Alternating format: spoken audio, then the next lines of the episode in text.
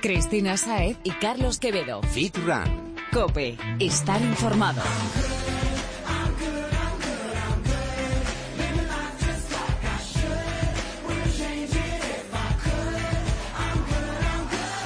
Muy buenas Fitrunner, un placer saludarte de nuevo. Arranca una semana más tu programa de fitness, running y nutrición deportiva. Tenemos a unos invitados súper interesantes y con un montón de experiencia que nos van a aconsejar para que saquemos el máximo partido a nuestro entrenamiento. Y haciendo las cosas bien, Chris, ¿cómo hay que hacerlas? Así que no vale aquí ir a lo loco. Bienvenido, Fitrunner. Muy buenas, Carlos. Muy buenas, Chris. ¿Listo para darle caña? Súper preparado.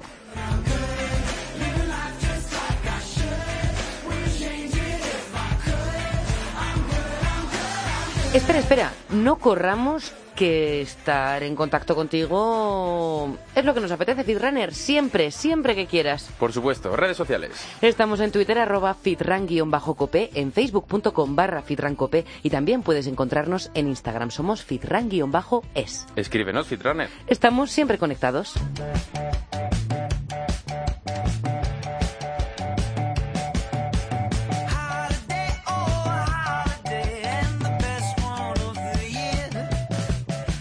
Oye, Carlos, mm, ¿qué tal es eso de la media maratón?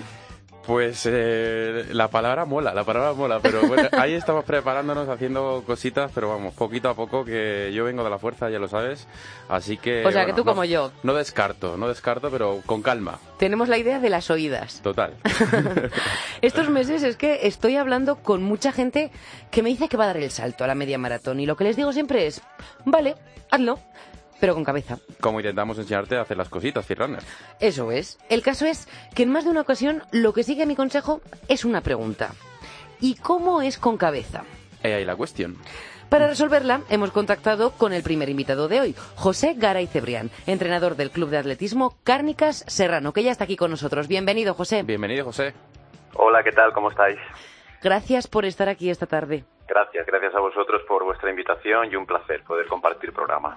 Bueno, hablábamos de la media maratón y tú tienes una amplia experiencia entrenando a runners de élite, pero también amateurs. Y hoy queremos que compartas un poquito de ella, de toda esa experiencia con nosotros. Vamos a ver, ¿cómo damos ese salto del que hablaba con Carlos? ¿Cómo pasamos de los 10K a una media maratón?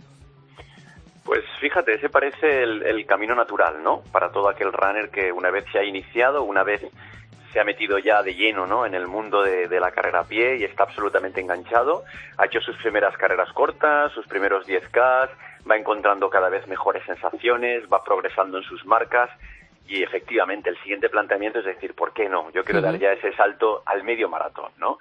Pero bueno, hay que tener en cuenta que el medio maratón es más del doble de la distancia de un 10K, ¿no? Es Claro. decir, después de correr un 10K todavía nos faltan 11 kilómetros más para completar ese- esa media distancia. Lo que significa que tenemos que hacer pues una preparación diferente, una preparación específica para el medio maratón, que no es exactamente igual que la del 10K, ¿no? Aunque en realidad todo, todo el mundo, todos los entrenadores decimos que que es más parecida es más parecido el entrenamiento y la planificación de un 10K a una media maratón que no de una media maratón a un maratón, que eso ya es otra historia. Son palabras mayores. Son palabras mayores de, de todas. Oye, José, ¿y ¿cuáles consideras que son las diferencias fundamentales entre ambas, entre el 10K y la media? Sí, pues fíjate, en, primer lugar, yo hablaría de, de dos cuestiones, ¿no? Es decir, una del incremento del volumen. Efectivamente, estamos hablando que tenemos que doblar esa distancia, un poco más de, de doblar esa distancia, lo que significa que en nuestro plan semanal de entrenamiento debemos tener la capacidad de integrar un mayor número de kilómetros. Y eso se puede, eso se puede conseguir bien o aumentando el número de sesiones que yo realizo a la semana. Pues, eh, tenemos atletas que pueden entrenar cuatro días cuatro sesiones a la semana, pues bueno, pues habría que hacer cinco sesiones a la semana, o bien incrementando el número de kilómetros que yo realizo por sesión. ¿vale? O sea, la duración de esas sesiones. Efectivamente, la duración de esas sesiones, ¿no? Por lo tanto, eso sería un factor muy importante. Y ese factor, es decir, esa cuestión nos conduce eh, claramente a una mejora de mi capacidad aeróbica, que es algo muy importante cuando me meto ya en, en competiciones de media y de larga distancia como puede ser el medio maratón. Tengo que ser capaz de mejorar mi resistencia, mi capacidad aeróbica de base, porque eso es lo que me va a proporcionar luego cuando yo quiera tener un ritmo de medio maratón eh, el que se aproxime a mis condiciones óptimas, que me permita poder entrenar luego ese nivel de ritmo de competición. Por lo tanto, aumento de volumen, aumento de kilometraje para mejorar mi capacidad aeróbica, lo que es la resistencia de base. Eso sería muy importante. Y, y, dentro de estos entrenamientos que vamos a hacer más frecuentes o de una duración mayor, ¿alguna consideración a tener en cuenta? O sea, ¿cambiamos nuestra forma de entrenar? Eh, claro, no solamente tenemos que realizar entrenamientos de, larga duración y de baja intensidad. Lógicamente, tendremos que buscar o tendremos que saber eh, cuando yo voy cara a una media maratón, pues cuál sería ese ritmo óptimo al que yo me tendría que enfrentar. Por lo tanto, deberíamos de buscar sesiones de entrenamiento de ritmos más elevados, más intensos, donde se aproximarán a, a buscar series largas hacia la media maratón. Fijaros que cuando buscamos un, un 10.000 ¿no? para los atletas que son de, de, resistencia, el 10.000 que casi que es la distancia más corta, ¿no? casi que es la distancia más corta, ¿no? Entonces, eh, el tipo de entrenamiento es un entrenamiento como mucho más eléctrico, donde se buscan series cortas, series más intensas, pero cuando ya vamos a buscar la media distancia o larga distancia, como es el caso del medio maratón, pues habría que buscar alguna sesión de entrenamiento pues con series largas, ¿no? Eh, pues ¿qué, diría yo? Pues series que puedan ir entre 2.000 y 4.000 metros. Y quizá un ritmo un poquito más bajo, ¿no?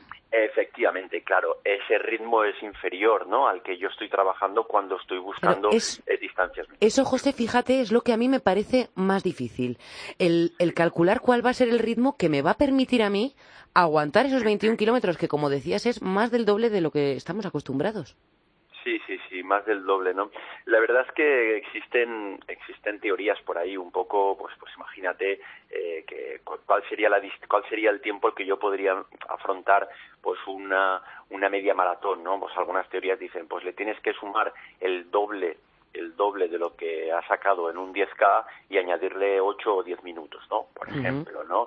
Pero para mí, como entrenador eh, que llevo muchos años entrenando y, y he tenido atletas de todas las características y maneras, eh, realmente eso no deja de ser una aproximación. Al final eh, es ver lo que, lo que importa o lo que tú te das cuenta o tú detectas es en el día a día, en el entrenamiento de tu atleta, cómo es capaz de adaptarse a esa distancia. Porque también os tengo que decir una cosa, hay atletas que, que, son capaces de dar el salto a la media distancia y por sus peculiaridades o características se adaptan mejor que otros, ¿no? Claro. Entonces, entonces estos, estas fórmulas estándar pues no funcionan realmente para todos. Si no hay una receta mágica.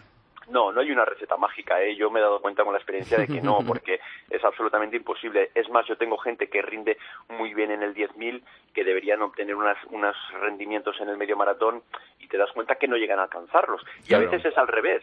Gente que sin tener un gran rendimiento en el 10.000, luego se adaptan muy bien a la distancia, su organismo trabaja muy bien a esos ritmos y rinden estupendamente bien en el medio maratón. Es decir, que no hay una correlación directa entre la marca del 10.000 y el medio maratón no para todos, ¿no? Y, sobre todo si hablamos pues en el ámbito del deportista más popular, no, en el ámbito del deportista más... O sea, que no vale con confiarnos. Mira, qué bien he acabado esta de 10, la próxima que me hago una media. No, no, no, a lo mejor hay que ir poquito a poco.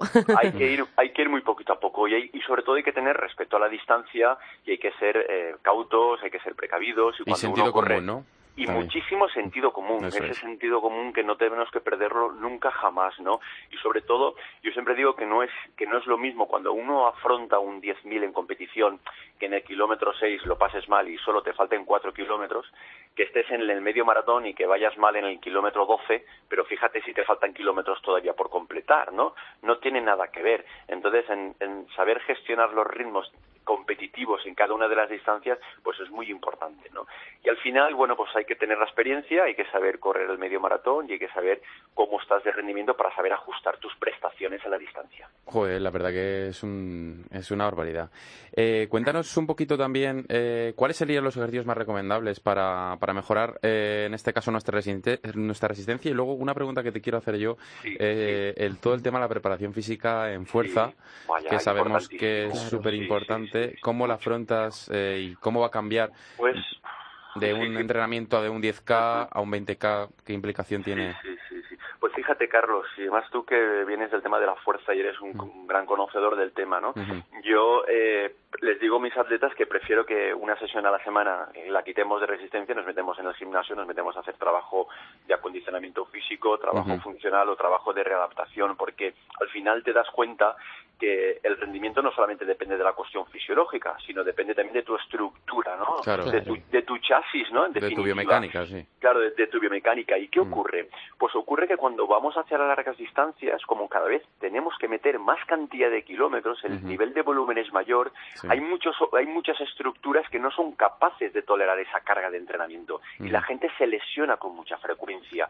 Porque, claro, no es lo mismo salir a rodar y hacer un rodaje de 12 kilómetros que hacer rodajes de 18 o de 20 kilómetros para preparar un medio maratón. Eso significa que mi estructura tiene que estar preparada para soportar ese nivel de carga. ¿Cómo la preparo? Pues metiéndome trabajo de musculación, trabajo de gimnasio, ¿no? Y trabajo específico del corredor, como pueda ser todo el aspecto de la técnica de carrera, etcétera. A nivel de fuerza, bueno, pues para nuestros corredores más populares, yo recomiendo siempre que hay que meterse en el gimnasio, eh, hay que estar supervisado por especialistas, pero un circuito de fuerza-resistencia donde combine elementos de ejercicios de tren superior con ejercicios de tren inferior para, para reforzar las estructuras articulares y tonificar la parte muscular, bueno, pues eso es muy importante. sin, sin dejar de lado, bueno, pues la importancia de lo que es ahora el core training o lo que es la parte de la potenciación lumbopélvica para trabajar muy bien toda la parte abdominal y lumbar, que es fundamental, ¿no? Para poder sostener el cuerpo en un, bajo un gesto técnico siempre importante.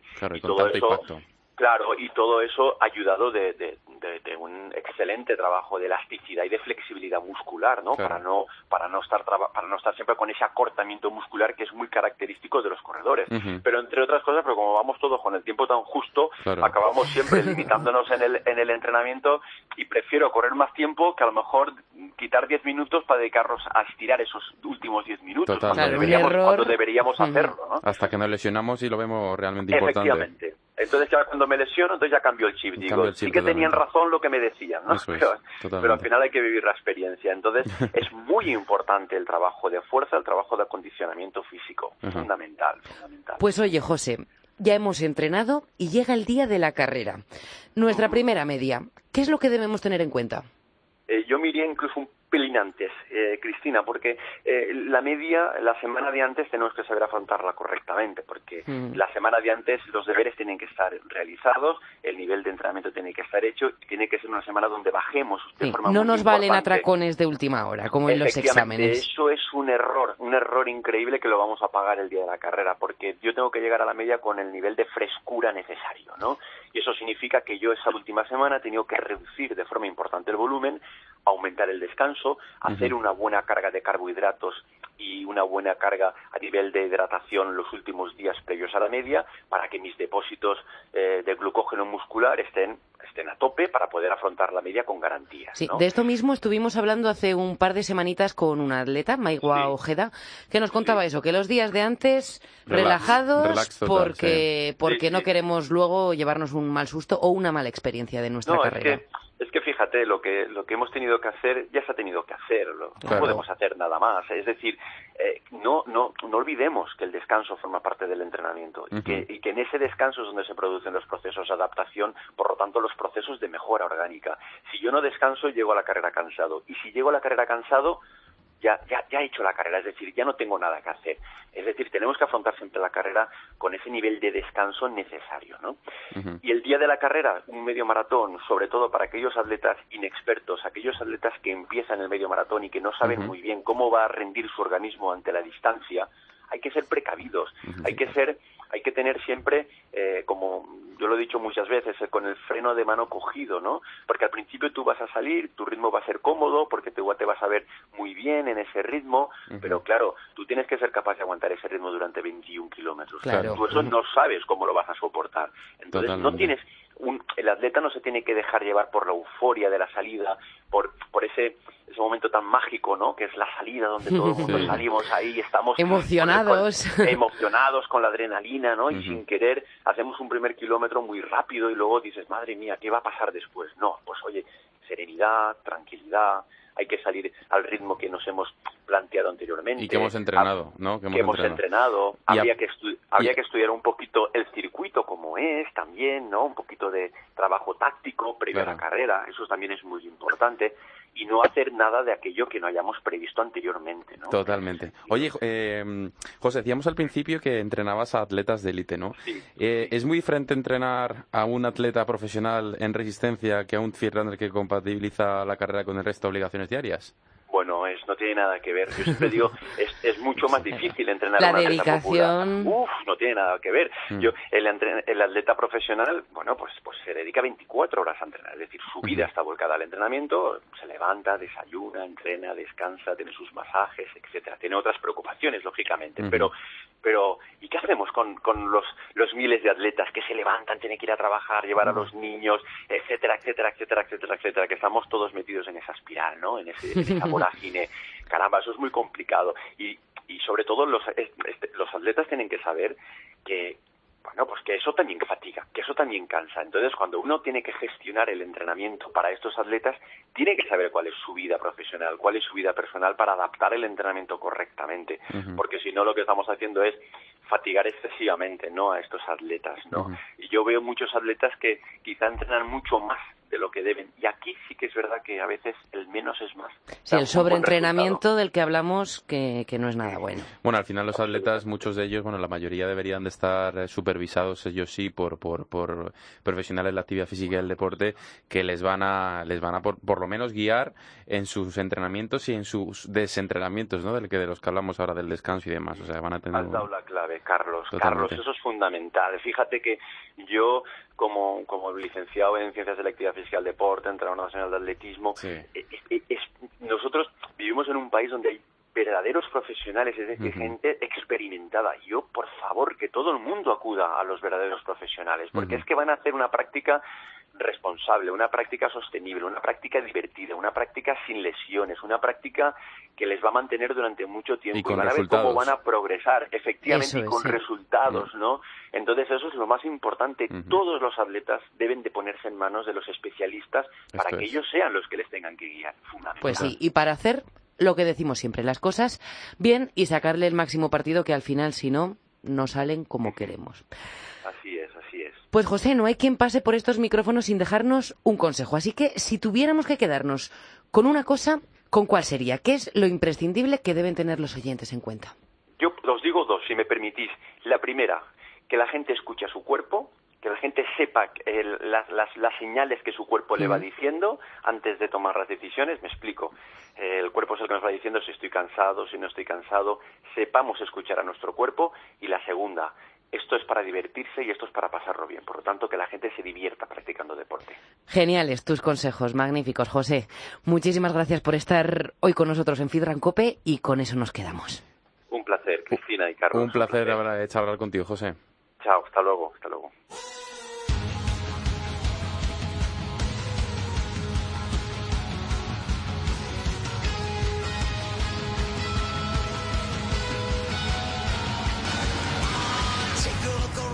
Oye, Carlos, el otro día leí algo que me llamó bastante la atención. A ver, cuenta.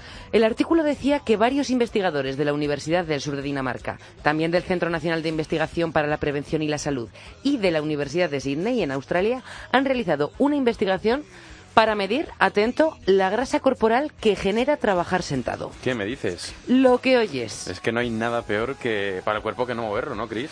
Desde luego, pero atento. Sí, sí. Han observado a más de 300 trabajadores durante un mes. Han aumentado el número de descansos que harían en una jornada laboral normal, estándar, de 8 horas, pero haciéndolos más cortitos. Y también les han enseñado a utilizar su escritorio de pie, además de sentados. Totalmente. Es que al final se pasan las horas volando y hay gente que no se levanta hasta en tres y cuatro horas. O sea que esto no es nada, nada bueno. E o más. Mira, la mitad de los trabajadores han estado 71 minutos menos sentados, ¿eh? más de una hora menos de esas 8 horas que pasan en el trabajo. Y esto ha supuesto que hayan dado un 7% más de pasos que antes. Mira qué bien. ¿Y el resultado? Pues el resultado fue que los que habían sido intervenidos con las modificaciones de los investigadores redujeron en 0,61 puntos su porcentaje de grasa corporal respecto a los que habían permanecido sin cambios en su jornada. Casi nada. Concluyeron los autores del artículo que estas prácticas la de reducir el tiempo que estamos sentados en el trabajo o aumentar las interrupciones, tienen efectos positivos y que a largo plazo pueden estar asociadas con un riesgo menor de padecer enfermedades del corazón, diabetes u otras causas de muerte. Ojo, sobre todo en aquellos que además no llevan una vida activa en su tiempo libre. Está claro, Chris. Eh, hay que moverse tanto en el trabajo y, fuera de él. Eh, tenemos que ser activos eh, toda nuestra vida. Y como, como resalta el artículo, eh, nuestro cuerpo no está pensado para estar todo el día con el culo apoyado en la silla, así que muévete. Pues sí, nada de eso. y nada, que me llamó la atención y quería compartirlo con vosotros, porque creo que tenemos que tenerlo bien en cuenta. Totalmente, Cris, has hecho muy bien. Que de vez en cuando nos viene bien que nos recuerda lo importante que es hacer actividad física, y de hecho nos encargamos nosotros. Cristina Saez y Carlos Quevedo. Fit Run. Cope. Estar informado.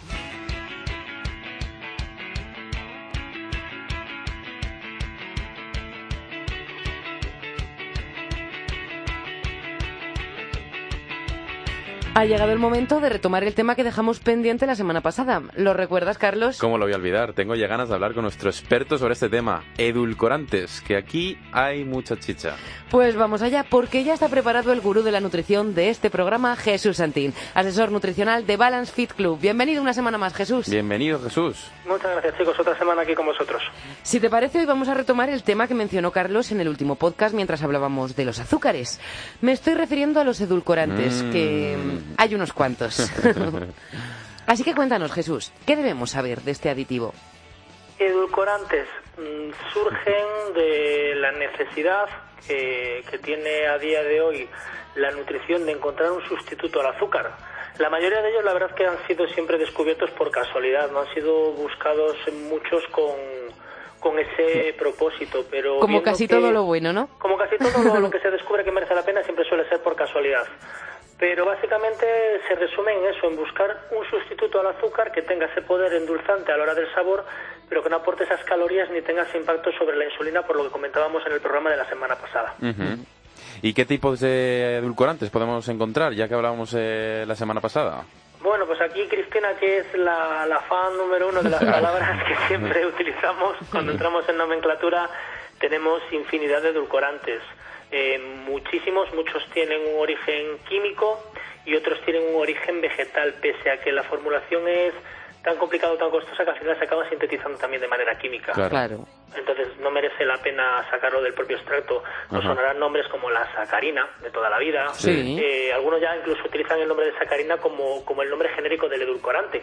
Sí, Sacarina no es, es un tipo de edulcorante en concreto. creo que yo soy de esas. Si me dices, sacarina y Sí. eh, hay muchos tipos de edulcorantes. Sacarina, tenemos luego el xilitol, el manitol, que son polialcoholes. Tenemos, es que tenemos una cantidad de el Uy. ¿y esta qué es el paquetito como verde? ¿Cómo, Stevia. cómo- Esa. El Esteria. Ahí tenemos un poquito lo que comentaba Carlos el otro día que sacaba colación. Al final, siempre con el tema de los edulcorantes, eh, está el- la sombra detrás de lo perjudiciales que son para la salud. Es Claro. decir, ganamos por un punto que es el de no estar aportando azúcar de manera innecesaria al organismo, previniendo pues tema de caries, en los chicles antiguamente que se utilizaban o caramelos con, con azúcar, Sí. estamos previniendo eh, obesidad por un consumo elevado de azúcar, etcétera, pero al final eh, nos merece la pena o no, pues depende. Siempre siempre digo estudios mil y uno. Ahora si queréis comentamos alguno que ha habido un poquito eh, o sobre el que se ha basado esa prohibición en ciertos países de utilizar ciertos edulcorantes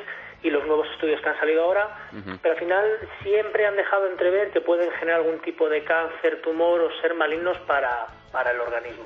Joder, Vaya, o sea, lo que ganamos por un lado, lo que decías, lo estamos perdiendo por otro y más gordo incluso, porque mira, unos kilillos de más mm, podemos llevarlo, pero, pero un cáncer es algo más serio. Claro, ahora sí comentamos un poquito, como el día que hicimos el programa de la leche, muchos estudios eh, que en su momento se hicieron, a día de hoy quedan un poco entredicho. Por ejemplo, a la sacarina se le acusaba de ser un, un producto cancerígeno porque en un estudio que se hizo con ratas generaba tumores de, de vejiga. Anda. Y resulta que se estuvo prohibiendo muchísimo tiempo, eh, luego se puso otra vez en marcha el estudio y se descubrió que el proceso, la vía metabólica por la que generaba eso las ratas era imposible en los humanos, es decir, eso no se podía producir, con lo cual empezaron a poner en tela de juicio ese estudio. Al final sí que se permitió, en Canadá no estaba permitida. O sea que es otro temita bastante controvertido. Claro, sonar ahora el tema del aspartamo. Sí, el aspartamo, ese es el que te iba a decir. Se ha puesto muy de moda también. Siempre digo, las redes sociales, que son muy buenas para unas cosas, también son muy dañinas para otras y crean gran foco de confusión. Entonces, por el interés creado por quien sea, tanto a favor o en contra, algo se pone de moda o algo se demoniza. Entonces, el aspartamo era una campaña muy fuerte eh, que era perjudicial, cancerígeno y muchas marcas, si os fijáis, sobre todo en el tema de suplementación, eh, ponen libre de aspartamo. Es decir, ya están haciendo hincapié en que ellos no llevan aspartamo. Incluso las bebidas, eh, vamos, las bebidas, te voy a decir, Coca-Cola, todo, esto, ¿no? Que, al final todo el tema de refrescos, eh, todo el boom que hay ahora de consumo de Coca-Cola cero o refrescos cero, antes era el tema del, del aspartamo y demás, y ahora han sacado una Coca-Cola, por ejemplo, la Coca-Cola verde esta, que es una que está basada en, en azúcar vamos, en stevia, ¿no? Que es la, planta esta edulcorante, que más natural, más tal, más cual, ¿no? Pero sobre todo... Pero ahí, queríamos llegar a colación de lo que decías el otro día, el tema de la stevia. Al final, la stevia ha salido como la revolución en los edulcorantes, una revolución de stevia totalmente natural, una planta que no tiene ningún tipo de contraindicaciones, pero claro, volvemos a lo de siempre, igual que, que, hablamos. Eh, stevia, ¿es realmente stevia lo que consumimos? Es decir, la stevia que nos llega al consumidor es stevia pura o cuánto grado de concentrado tienen los, los productos que nosotros utilizamos. Realmente, yo sé que mucha gente, yo he probado la stevia stevia y el sabor para mí es súper desagradable. sí, sí, sí. Prefiero tomar algo sin, sin ser edulcorado que echarle stevia. Sí. porque la stevia pura realmente... La stevia pura... te fastidia el café. El café te fastidia. Totalmente. Eso, es lo que te iba a decir. Yo por las mañanas hay veces que me echo stevia o voy a correr por ahí y me, me dicen mis propios compañeros, eh, bueno, vea que estuve la semana pasada por aquí, eh, me echo en la oficina a lo mejor o tal, y dice, pero ¿cómo le echas al café? Es destrozarlo. Porque además eh, somos súper gourmet con el tema del café. A mí me flipa el café. y y todo lo que sea echarle a algo y demás, y dice, ¿cómo te estás echando eso al café que te lo estás dando? Me deja un toque como regaliza en la boca, súper amargo en mi caso. Sí, sí, sí, igual, igual. Y, claro, la stevia que tenemos aquí, el grado de esteviol o de concentrado de stevia que tiene es mínimo. Y ahora empiezan a salir estudios con el tema de la stevia que parece ser que pudiera elevar en cierta medida la presión arterial en la gente y aparte de eso se utilizaban en ciertas tribus eh, indígenas la stevia como la planta como método de anticonceptivo, o sea que puede generar, Madre mía. según están comentando, que no van a tener hijos, Carlos. Todo lo que sale a la luz, que pueda ser un edulcorante que afecte de manera genómica, es decir, que modifique el ADN y que pueda generar hasta cierta infertilidad en las personas ¿Sabe que lo, lo toman. ¿Sabe lo que pasa cuando Jesús, bueno, lo sabrá, ¿no? Que está investigando todo el día, pero eh, al final cuando, cuando investigas y cuando ves cosas de estas, al final ves que el 95% de las cosas que tomamos y nos nutrimos eh, tienen algún tipo de contraindicación. de contraindicación barra efecto secundario barra algo que han descubierto en la Universidad de Wisconsin. es que en Wisconsin descubren de todo.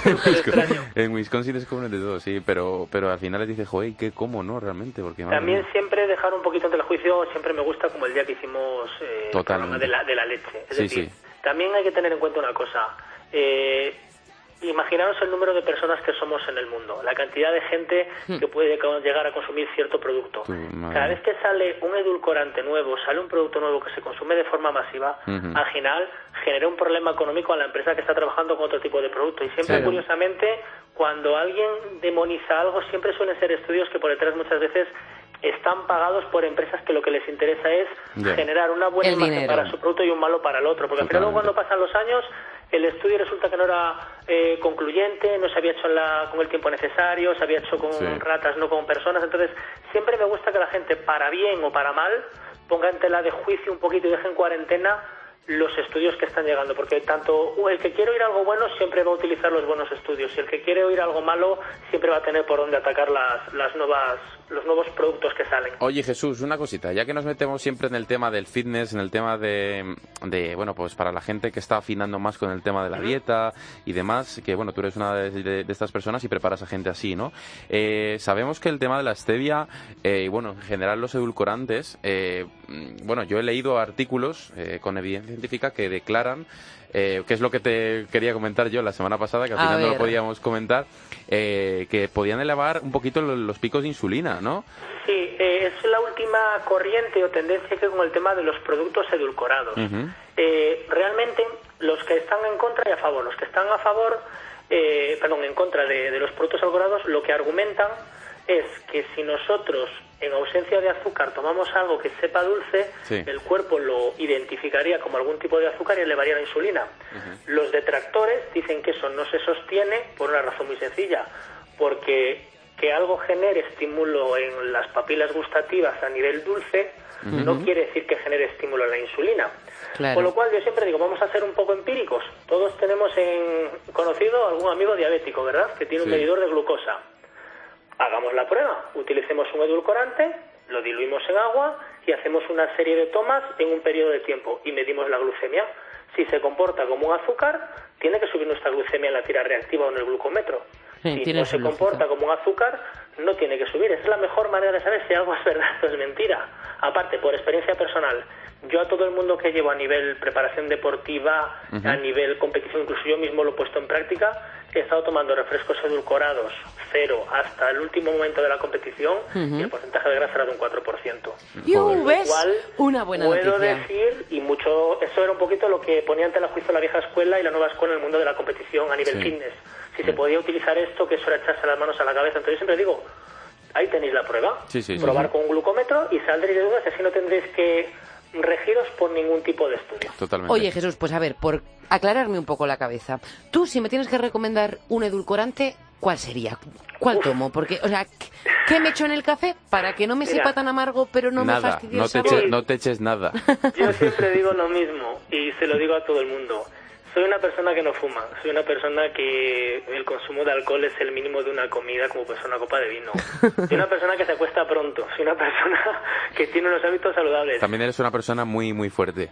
Por lo menos déjame que muera de tomar edulcorante en una Coca-Cola, por favor, pero no me quites todo, sino que me queda. Es decir, De verdad que el problema sí. de los edulcorantes, lo decía una doctora de la Fundación Jiménez Díaz, si no me equivoco, es que al final eh, la gente abusa de ellos, como todo. Es decir, eh, cuando nosotros tomábamos azúcar, los estudios hechos para tomar 10, 20 gramos de azúcar, y al final empezamos a sumar todo el azúcar que la gente toma, toma más de 140, 150 gramos al día. Ahí está la perju- lo, per- lo perjudicial, lo pernicioso.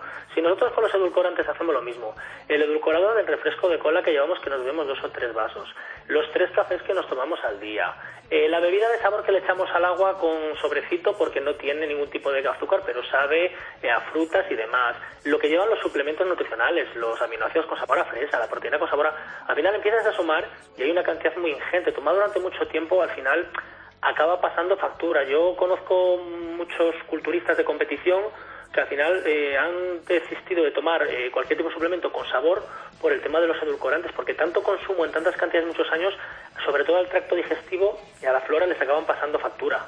Y claro, Jo. eso lo vas viendo con los años. Entonces, todo en su justa medida tiene sentido. Pero si nos tenemos que inclinar, pues hombre, más natural sería a lo mejor un polialcohol. Polialcohol. Evidentemente, los polialcoholes que le añaden a, a los chicles, a los caramelos, el xilitol, Sí, el manitol, sí, pero sí. porque son los más naturales y nos regimos por eso, son menos sintéticos. Para al final lo que os digo, los sintetizan de manera química porque es más barato, con lo cual nos quedamos en las mismas. Total.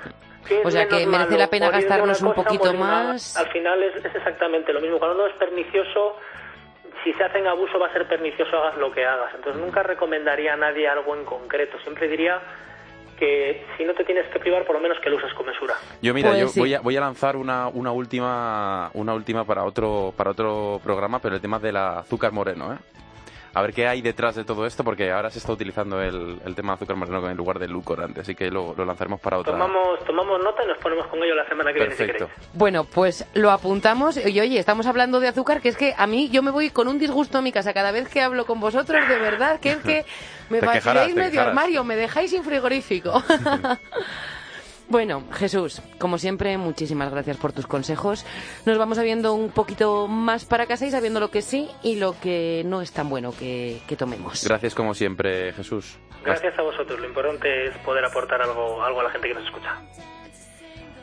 Fitrunner, si tienes alguna duda o si hay alguna cuestión de la que quieras conocer la opinión de Jesús, escríbenos a través de las redes sociales y lo trataremos con él en el próximo podcast. Estamos en Twitter, somos arroba fitran barra cope, en facebook.com barra fitrancope y también nos encontrarás en Instagram, somos arroba fitran barra baja es.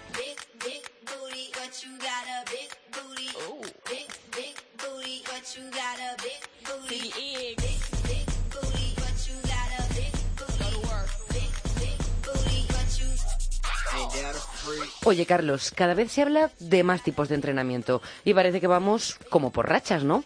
Hubo unos meses en los que solo se oía hablar de los famosos HIT, Y hablamos aquí de ello. lo hicimos. También hay épocas en las que se hace más énfasis en trabajar sin materiales, o sea, con tu propio peso. Lo que se conoce como calistenia. Sí, ejercicios con bodyweight, efectivamente. Eh, ¿Y qué me dices del cardio en ayunas? Que sobre todo en estos meses que ya vemos el verano en la meta, vemos a todo el mundo ahí en las máquinas aeróbicas a primera hora de la mañana. ¿Cuánto daño ha hecho el cardio en ayunas, Chris? Madre mucho, mía. mucho. Sobre todo a las horas de, de sueño y descanso. el caso, que son entrenamientos que están en boga de todos y de repente pasan un segundo plano, aparece otro, reaparece el anterior y, así sucesivamente. Y así su- su- sucesivamente. Y la verdad que no hay uno mejor que otro. La verdad que es interesante combinarlos todos y variar el estímulo de entrenamiento. Toda la razón. Y como aquí no se nos pasa nada, porque queremos ayudarte a conseguir la mejor versión de ti mismo, vamos a tratar otro tipo de entreno del que aún no te hemos hablado. Además es un entrenamiento súper interesante, Ferran. Así que estate atento porque te va a venir fenomenal. Pues vamos allá. Hoy hablaremos del entrenamiento full body. Y para ello nos acompaña una crack del deporte. Una crack, no, una super crack, que seguro que tiene un montón de consejos para nosotros. Hablamos de Isabel del Barrio, creadora y editora de On My Training Shoes, entrenadora personal por la NSCA, triatleta, profe y bueno, un montón de cosas más. Resumiendo, difusora de una vida saludable. Bienvenida Isabel. Bienvenida, Isabel. Hola chicos, ¿qué tal? ¿Cómo estáis? Lo primero Un de todo, muchísimas gracias por estar con nosotros este, este 2016. año, este 2016. Ujú. Y digo esto No, porque, porque si no recuerdo mal, la última vez que nos vimos fue hacia finales de año, ¿no? Yo Bo- creo que sí. Ahora no recuerdo muy bien el tema que tratamos, pero sí, yo creo que fue a finales de- del año pasado. Bueno, el caso, un placer como siempre tenerte aquí. Gracias. Hoy vienes, hoy vienes a hablarnos del entrenamiento full body, cuerpo entero, para entendernos. A ver, Sí, ¿esto en qué consiste? Bueno, a ver, no es nada nuevo. O sea, en el fondo es eh, trabajar y entrenar con todo tu cuerpo. Como decía Carlos, tampoco es necesario eh, hacer uso de materiales, pero tratar, bueno, pues de, de llevar todos los movimientos y los patrones que, que utilizamos en nuestro día a día a, bueno, a un nivel superior, que en este caso es entrenamiento. No dejan de ser, en mi caso, ¿eh? O, Ujú. Sí, Carlos, sí. corrígeme Sí, sí, sí, sí, sí, si- totalmente. Si me equivoco, que tú eres mucho más experto en esto, pero no. eh, no deja de ser pues, un trabajo funcional. Sí. Es bien que puedes utilizar pues, algunos materiales, pero, pero bueno, es usar, en el fondo, no aislar movimientos, sino trabajar a, a nivel global. Y a mí particularmente me gusta mucho. Sí, además te lo vemos bueno, mucho, no- te lo Sí, en vemos redes mucho en, en- en sus rutinas, las rutinas de, de Isa, se le ve mucho, bueno, que, es- que combina el torso con pierna, pierna con torso y al final, pues un consumo calórico bastante más alto y como dice Isa, pues al final son patrones de movimiento un poquito más complejos, pero que son más chulos para meter en el entrenamiento, así que muy guay. Sí, también creo eh, que bueno que a, nivel neuromuscular es, es, es muchísimo mejor trabajar ujú. eh, a ni- pues eso a nivel global, Sí. a nivel de coordinación, Sí, de sí.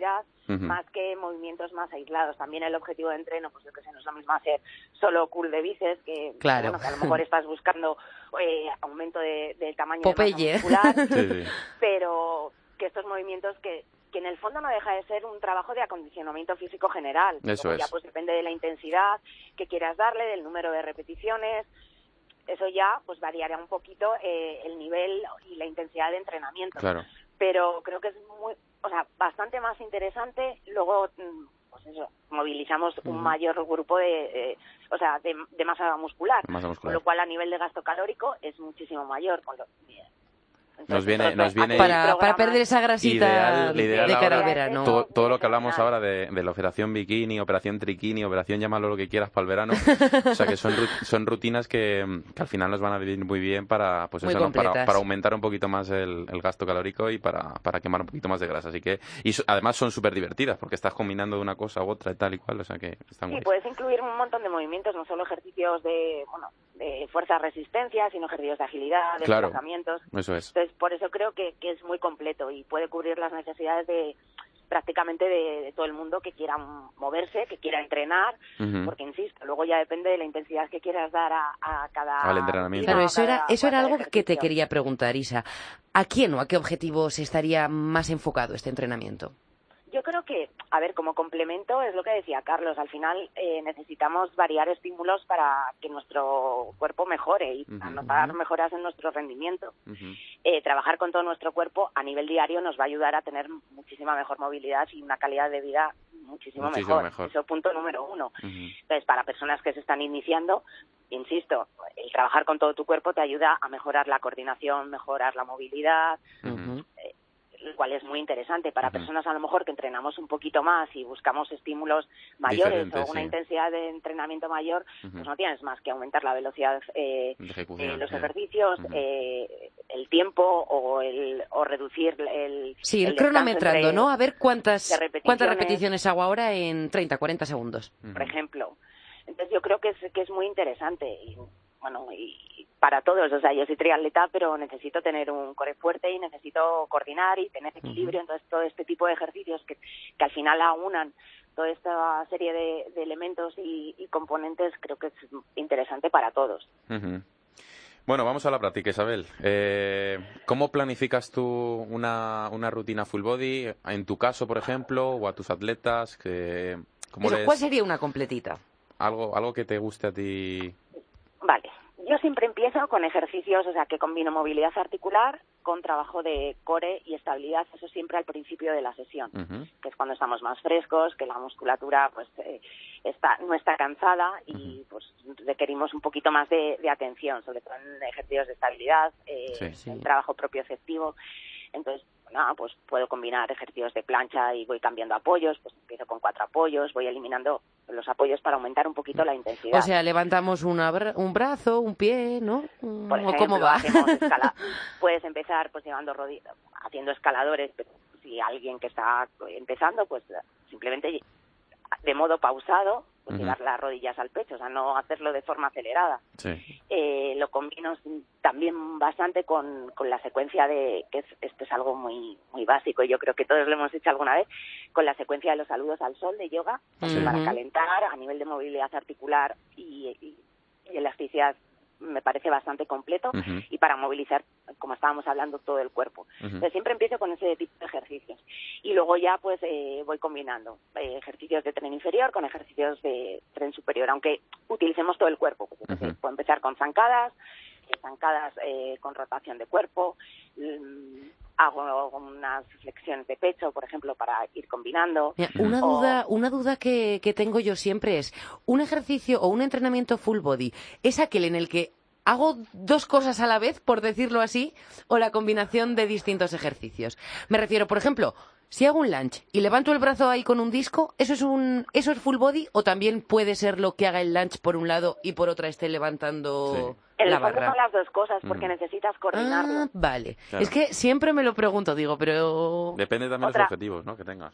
Claro, otra cosa es que digas, bueno, hago un lunge y luego hago un press de hombros. Claro. Pero si lo hacemos a la vez y añadimos la coordinación, pues, insisto, ya estás coordinando tu tren superior con tu El tren tren inferior. inferior. y sobre todo todo el trabajo de, de core y de estabilización que es fundamental Claro. para cualquier deporte. Totalmente. o sea que sería más completo combinado, pero ambos son full body.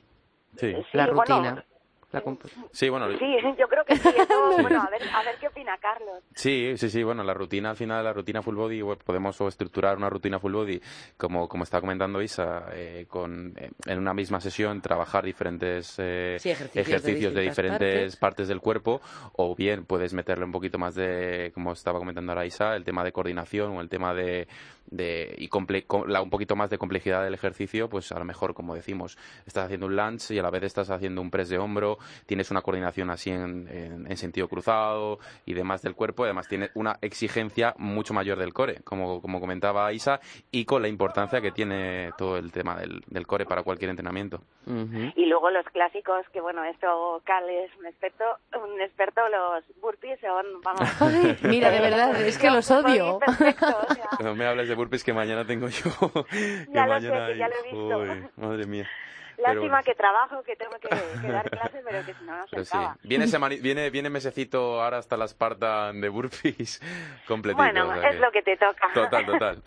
Nada, te fastidias que siempre estás picándome con que te gustan y con que yo no hago. Así que ahora a A dar- a dar fastidiarse. el callo ahora, sí, sí. Bueno, Isabel, ¿y cuántos días a la semana podríamos? Porque hablábamos de que esto, a no ser que nos estemos iniciando, es un buen complemento. Pues, ¿cuándo lo incorporamos a nuestra rutina? ¿Cuántas veces mm, lo podríamos realizar a la semana o cómo encaja? Yo creo que un par de veces, por lo menos una vez a la semana, me- lo considero fundamental. Y más ahora que es verdad que todos eh, tenemos, bueno, un día a día que es bastante complicado, que a veces eh, es un tetris organizar nuestro, nuestros entrenamientos. es necesario que no necesitas tampoco mucho tiempo. Al final yo soy de las que opina que menos es más y si haces Ujú. un buen ejercicio, lo ejecutas bien, Total. no necesitas estar dos horas en el gimnasio. No, no, en sí. 40 Para nada. minutitos te puedes ventilar un entrenamiento Te bastante puedes hacer completo. un entreno bastante completo, eh, sin necesidad de meter cargas infinitas, porque para eso tienes tu cuerpo. El TRX, por ejemplo, creo que es un entrenamiento full body eh, Perfecto. estupendo, Mm. o sea, perfecto. Sí, sí. Y también puedes combinar un montón de ejercicios en, en poco tiempo, si los hacemos bien. Y ya como corredora, o hablando para los corredores, que están, yo soy, vamos, yo y la parte de fuerza creo que es fundamental. Y es lo que trato de educar a todo el mundo. Mm. Y claro, los corredores es correr, correr, correr, correr, y pero no. no. es necesario. o sea, y por lo menos este tipo de trabajo de acondicionamiento físico, que lo puedes hacer a modo de circuito, es muy divertido, lo puedes hacer solo, lo puedes hacer con amigos, eh, una o dos veces por semana. Eh, Fenomenal. creo, Y te pones hecho un toro. te Total. pones hecho un toro. Porque- Y luego a nivel de una vaquita. rendimiento- Bueno, a ver, por, No, la- a nivel por de el rendimiento- femenino. No, pero a nivel de rendimiento te va a ayudar. Eh, utilizas patrones de movimiento con transferencia a la carrera. Sí, Eh, a nivel cardiovascular te ayuda. Entonces, no es necesario eh, someter al cuerpo a cinco días de carrera, eh, que es algo brutal. O sea, en el fondo somos amateur, amateur lo hacemos para divertirnos, no Sí, lesionarnos. claro. Y este trabajo para evitar lesiones, en cualquiera de los casos, es muy importante. Como trabajo complementario está, vamos, es espectacular, incluso necesario, vital, para no lesionarte, Sí. como dices tú, Ujú. Isa. Bueno, eh, como siempre, eh, no puedes dejar los micrófonos de Cope sin darnos uno de tus super frases inspiradoras, Yo, que yo que te conozco, Por supuesto. eh, las tienes, tienes, tienes varias y tienes, tienes eh, dos opciones. Entonces, eh, tiene que ser rap- tiene, tiene que ser rápido y breve. Algo con lo que quiera que se quede la gente de On My Training Shoes. Bueno, yo lo que digo siempre. Pero os voy a decir dos que las digo siempre y la gente que me lee está harta. Apuntamos. Uno, entren- uno, lo más importante, entrenas con cabeza. Me gusta. Eso es para mí lo más importante. Sí, aquí también Dos, nos cansamos de repetirlo porque es básico. Creo que es básico. Y, y fundamental mm, que la gente sea consciente de ello. Y otro, que mm, para correr hay que estar en forma. Totalmente. Muy al revés. Mira, muy importante y Me más gusta, ahora mucho que está esto de la fiebre del running, que de repente todos, todo el mundo se calza las, las zapatillas y se va a la carrera. Pues creo que es a la inversa. No hay, o sea, que para correr hay que estar en forma y no, no al revés. Eso es. Pues Isabel del Barrio, en My Training Shoes, con esos consejos nos quedamos, con ese buen consejo de, de estar en forma y, y gracias por estar esta semana con nosotros. Muchísimas gracias a vosotros, enhorabuena por los éxitos y, y a ver si puedo acercarme al estudio a veros y estar con vosotros. te Ojalá, ojalá podamos los- tenerte aquí algún día. Con los brazos abiertos. Yo te veo prontito, cuídate mucho y nada, un abrazo muy fuerte. Vale, muchos besos, gracias. Chao. Un saludo, chao.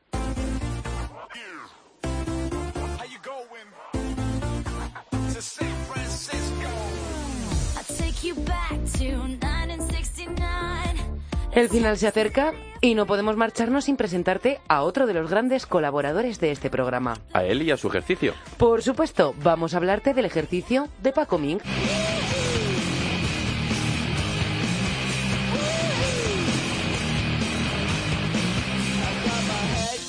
El instructor del Body Factory Gran Vía nos ha dejado un vídeo, como hace todas las semanas, en el que nos enseña y anima a hacer un ejercicio. Te cuenta qué y para qué, eh, así que estate atento y entérate. Lo publicaremos mañana jueves en la página web del programa dentro de cope.es. Y te avisaremos a través de nuestras redes sociales. Instagram arroba fitran-es, facebook.com barra fitrancope y twitter arroba fitran-cope. Síguenos y ponte en forma. Y busca también a Carlos, es car-fitness en internet y tiene consejos que te van a venir, pero que muy bien. Gracias, Chris. Eso es lo que intentamos. Me encanta difusar de los beneficios de una vida activa. Y vuelvo a Paco. Cuéntanos qué tal usando el hashtag PacoFitRun.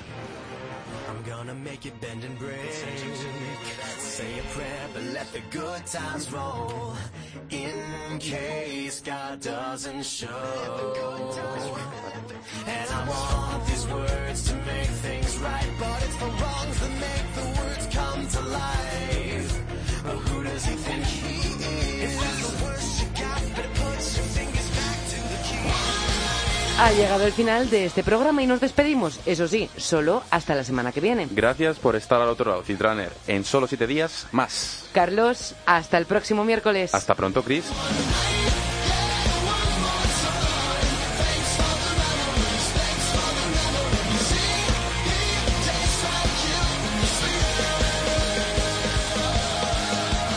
Speedrunner, si quieres escuchar esta canción y todas las que van sonando en el podcast, no te pierdas nuestras listas de Spotify. Somos balls.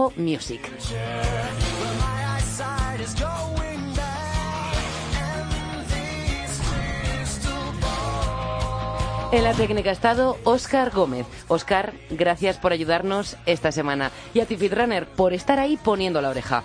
Un placer y como siempre, lo sabes, seguimos en contacto.